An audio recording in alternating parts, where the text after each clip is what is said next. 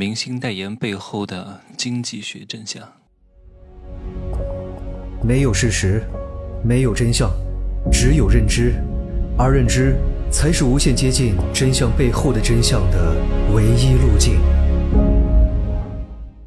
哈喽，大家好，我是蒸汽学长哈。刚刚呢，在酒店房间见了一个老朋友，啊，是老乡，也是曾经的战友啊，不是当兵的战友哈，因为我们两个出道很早。我是从高一就认识他的，那个时候我还在上学，他应该就没怎么上学了。他好像上的是什么初中毕业，上了一个中专，学舞蹈专业就没怎么上了哈，就一直在混社会。我高一的时候呢，就经常跟他一块儿出去参加什么比赛，什么安徽省的模特大赛，什么各种各样的形象代言人的比赛，就吃喝住都在一块儿。后来去北京呢，也一块儿参加了一个比赛。参加了中国第四届汽车模特大赛，我拿了一个最佳材质奖啊！反正我参加这种比赛都拿不到前三名的，我就是单项奖的命，要不就是最佳材质奖，要不就是最受媒体关注奖，要不是最佳魅力奖，要不就是什么最佳亲和力奖，反正我是不可能拿到前三名的，因为在模特当中我很矮，一米八六，而且我的腿很短，而且我很白，我长得很可爱，我不是那种特别大帅哥类型的，不是那种从小，因为我以前是有点胖。有点婴儿肥，所以白白胖胖，然后呢就走阳光范儿的，你就不可能拿到前三名的。所有的模特大赛的前三名都是那种刀削的脸，那都是那种骨相特别明显的。所以他的五官精致程度是长得比我好看很多的，而且大高个，一米八八，腿长又会跳舞，那确实每次拿的比赛的名次都是比我高很多的。但是我们这种人呢，会越来越好看。因为我们的内在修为、气质、谈吐、见识、格局、财富，全都在滋养我们。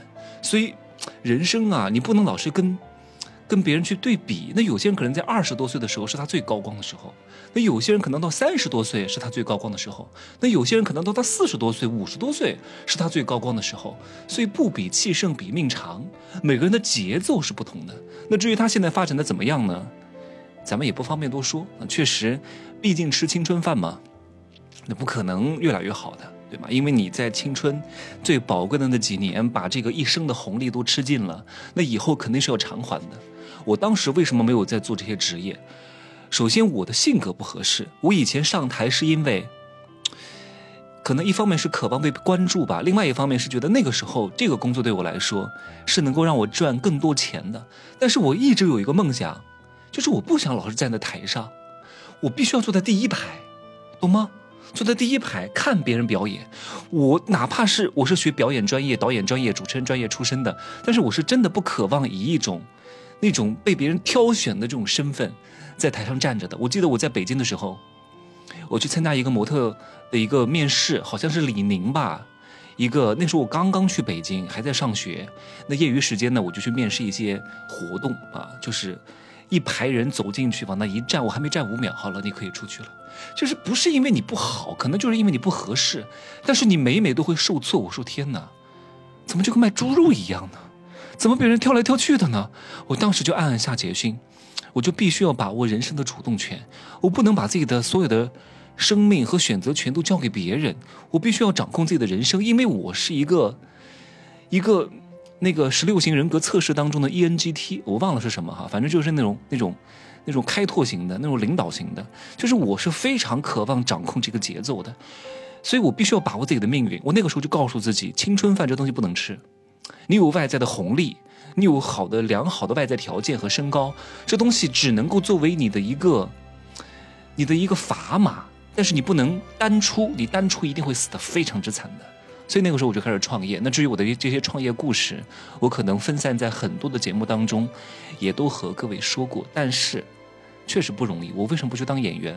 首先，我演我很清楚，我演不了戏，我的个性太强了，我演什么都像自己。那你的演员呢？你是要无我的，你要演什么像什么的。我演什么都像自己，演什么都像妓女，演什么都像渣男，演不了戏。而且呢，第二点原因是我接受不了熬夜。哇，我们当年排毕业大戏的时候，真的，你们是没有。你们只是看过舞台剧，你们可能没有演过舞台剧。咱们大学四年都要演舞台剧，哎呀，那个费劲儿啊！哎呀，我毕业大戏的时候，老师问你们有哪个嗯，那个不想演的，没有人举手。我说老师，我不想演，我要去挣钱，我要去接演出，我要去比赛，我不想演戏。他说不行，不想演也得演，我就是这么胆大。我说行吧，那就演一个道具可不可以？可不可以让我在临上场的时候演一棵大树，演一个凳子？我不用参加排练呢。他说不行，他说你必须要演一个角色。我说演一个角色，我平时可以不来排练吗？反正我的词儿很少。他说你不来排练也不可以，因为你作为配角，哪怕就一句台词儿，但是你得非常清楚，你要置身在这个规定情境当中，你需要配合主角的演出。马楼的后悔了。反正也是演，我为什么不演个主角儿，对吧？我在那跟他们耗了两个月，每天妈妈给我排练，从下午排到晚上。我们这个老师还是夜猫子，不过这个老师确实挺有才华的，真的很有才华，很厉害，是在我们当年的那个学校当中非常厉害的。人家现在也是上海戏剧学院的教授啊，真的，他真的就是艺术范儿，天分啊，一看就是一个艺术家。但我真的搞不了这些卦，我不是艺术家，我是一个挣钱的人，我搞不了这种东西，所以我就很难配合他。他当年就跟我讲过一句话，他说：“真奇，你条件很好，长得也不错，但是我希望你不要恃宠而骄，这东西吃不了几年饭的。”我当时没听进去，我当时真的，我们这种人确确实实有一些清高在里边，因为从小被追捧着，然后呢，在我上大学的时候也拿了很多成绩。呃，然后又在电视台上节目，各种活动演出，这个钞票哗哗的，所以你多多少少有点膨胀。在学生当中，你已经算是非常厉害的了，一个月能拿七八千块钱啊，对吧？有些时候月份比较好，能拿一万块钱啊，又获奖，海报上又有我，到哪儿去都有我的照片儿，到公交车上也有我，TVC 上也有我，到学校电视台食堂里面播放的都是我主持的节目，对吧？所以你多多少少有点膨胀，但那时候听不进去。后来才知道这句话真的是一语成谶，只不过这个成谶呢，没有发生在我身上而已，发生在很多恃宠而骄、恃美而骄的人身上，最终也就变成了臭鱼烂虾。所以各位哈，你在你人生最宝贵的年华挣到点钱，不代表你一生会非常平顺。如果你没有认知、没有能力、没有格局、没有把握钱、运作权和。流转钱的能力的话，最终这个钱一定会失去的，因为你以后真的是是高开低走。那有的人可能到四十多岁是他人生最高光的时候，有些人是在五十岁，每个人的节奏感是完全不同的。所以有时候啊，你不要太气馁。比如说医学生，那医学生，我认识很多医学生都是非常棒的，形象也很好，气质也很好。我现在经常给他们发红包，因为我知道。以他们现在的性格，以他们现在的学识，以他们的经历，他们以后一定会混得非常之好的。所以有些人要在他是潜力股的时候就投资，而不是等他功成名就之后再去投资，来不及了。你那个时候要投很高的钱的，对吧？这个东西已经确定挣钱了，然后让你参与进去，请问你用你用一点钱就能参与进去吗？绝对不可能。一定是他在有这个苗头，你看到他有这个可能的情况之下，快要变成趋势的时候，你参进去，你承担了风险。所有的人为什么能挣钱，是因为他敢于拥抱这个风险，他敢于抛弃这个确定性。一切都告诉你一定挣钱，一定怎么样，一定怎么样，没有这个事儿。就算有，价格一定非常之贵，明白吗？所以，财富是对风险性的奖赏。哎呀，讲到这个呢，又扯到经济学上的东西来了。所以要拉回到我今天的主题。我在说之前呢，先问各位一个问题哈，请问消费者是强势群体还是弱势群体？来，三、二、一。那很多人说我花了钱，我就是大爷，我就是上帝，所以我是强势群体。我有钱，我随便选择在哪儿消费，所以我当然是强势群体。分强势与弱势，不是看你花了什么钱，是看你和对方的信息鸿沟有多少。你能制衡对方的办法，是比对方制衡你的办法要多还是少？譬如说，你买一瓶矿泉水，你怎么制衡对方？你怎么搞对方？嗯，你怎么让对方蒙受损失？你无非就是通过两种办法：第一种，不付钱，对吧？撒泼打滚耍无赖，老子就是不给钱。第二种，付假钞，对吧？让对方蒙受经济上的损失，请问你还能找出第三种吗？你找不到了。但是对方要搞你，那真的是能够搞各种各样的办法。譬如说这个瓶子生产的质量差一点，里面释放很多有害的东西，然后呢，在室温四十度以上会释放更多的有害气体和有害的这些成分，或者说这个某某某一个水质量不是特别达标，里面的菌群超标等等之类的，有各种各样的办法可以搞你，而且这些问题都不会当下立刻显化出来，有可能要过很长时间才会显化，甚至就不显化，但是搞你轻而易举，因为你们之间的信息鸿沟非常之深。那所以消费者在这个时候是处于一个相对比较弱势的地位，那怎么办呢？所以很多商家就会请明星代言。各位，我之前是不是说过，商家请明星代言的目的是什么？是为了做一个信任转嫁，对不对？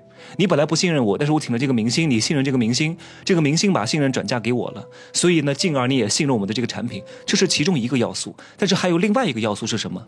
就是我这个品牌你完全不了解，而且我们之间存在着非常大的信息鸿沟，我有可能搞你。对吧？因为我生产这个东西出来，其实没有什么太大的成本的。那这个时候，你就必须要考量：哎呀，你这个生意会不会做的不长久啊？会不会今天买了，你明天就不在了呀？我到时候出了问题找谁呀？对吧？所以这个时候，商家他为了显示出他的诚意，先砸两千万，先砸五千万，请个明星过来给你看。啊，你看我都花了这么多钱，你看我现在这个本还没有收回来，我就花了五千万，花了一个亿，大肆的打广告。大肆的请明星代言，所以你放心，我这个生意呢，一定是要长长久久的经营下去的。我接下来的回本全靠各位，全靠各位一瓶一瓶一瓶一瓶的水给我买出来，买个十年，你哪怕买个两年，我这个厂都经营不下去。所以放心，我一定会好好的服务你们，我一定会好好的生产出我的好的产品，因为我不想让我这个厂亏损，所以我先砸一个亿进去，告诉大家我的诚意，你们支持我。啊！你们好好买我的产品，我会认真生产我的产品，来确保这个信息的鸿沟相对来说变得没有那么大。这就是请明星代言的一个相对来说另外一层的含义，它就相当于一个押金。你不信任我可以，没问题，我先把这部分钱放在第三方，告诉你我已经花了这么多钱了。如果你不继续购买，那我这个钱就收不回来。主动的把自己控制消费者的这个地位自我剥削，把这个主动权让给消费者。餐厅也是如此，各位，餐厅想要搞你。也是有很多种办法的，吐口口水呀，对吧？掏个屁眼儿，然后再抓把菜呀，挖个鼻屎再搞把菜呀，对吧？你也看不到的。所以这个时候，消费者看似是一个花钱的人，看似是处在一个强势的地位，但其实也是处在一个弱势的地位，因为对方可以用各种各样的办法来搞你，你没办法。所以这个时候，餐厅呢，它也是需要降低自己的这个操控感，把主动权让给你的，所以就透明化厨房啊。微笑迎客啊，然后餐厅装修的特别有格调啊，然后每个人都戴着口罩来服务你啊，然后笑容可掬啊，用各种各样礼貌的形式告诉你，虽然说我可以搞你，但是我非常礼貌，放心，我不会这样做的。各位去医院看病也是如此。为什么医院的医生要穿白大褂？为什么都是干净整洁？为什么都是充满了消毒水的味道？为什么这些简历、履历上了什么学、获了什么奖、哪个学校毕业的、家里是不是三代从医？然后所有的言行举止、规范、消毒流程全部都要贴上去，因为你和医院之间和医生之间是处于一个巨大的鸿沟当中的，你们的信息不透明程度是非常之强烈的，对方想搞你轻而易举。把诊断方向稍微用偏那么一丢丢，药效稍微用的高一丢丢，你就死了啊，或者你就瘫痪了，高位截瘫了，臭鱼烂虾了。所以他必须要低姿态的把各种各样的信息披露和展示出来，看似他是弱者，其实他是强者。纵然他是强者，他也必须要通过一种低姿态的方式来和你达成合作、交流和互换。你看似是强者，其实你是弱者，但其实你也是强者。这都是一个共生和互利的东西，不能只是看表面。有些老板看似很强，其实他是弱者；有些员工看似很弱，其实他是强者；有些男的看似很强，其实他非常之弱；有些女的看似很弱，其实他非常之强。看你如何去引导他，如何去跟他达成某一个点的合作。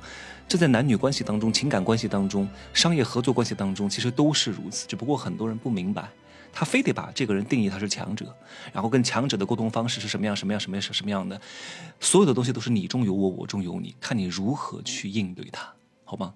这些话题呢以后再说吧，我现在赶着去吃饭了啊，拜拜。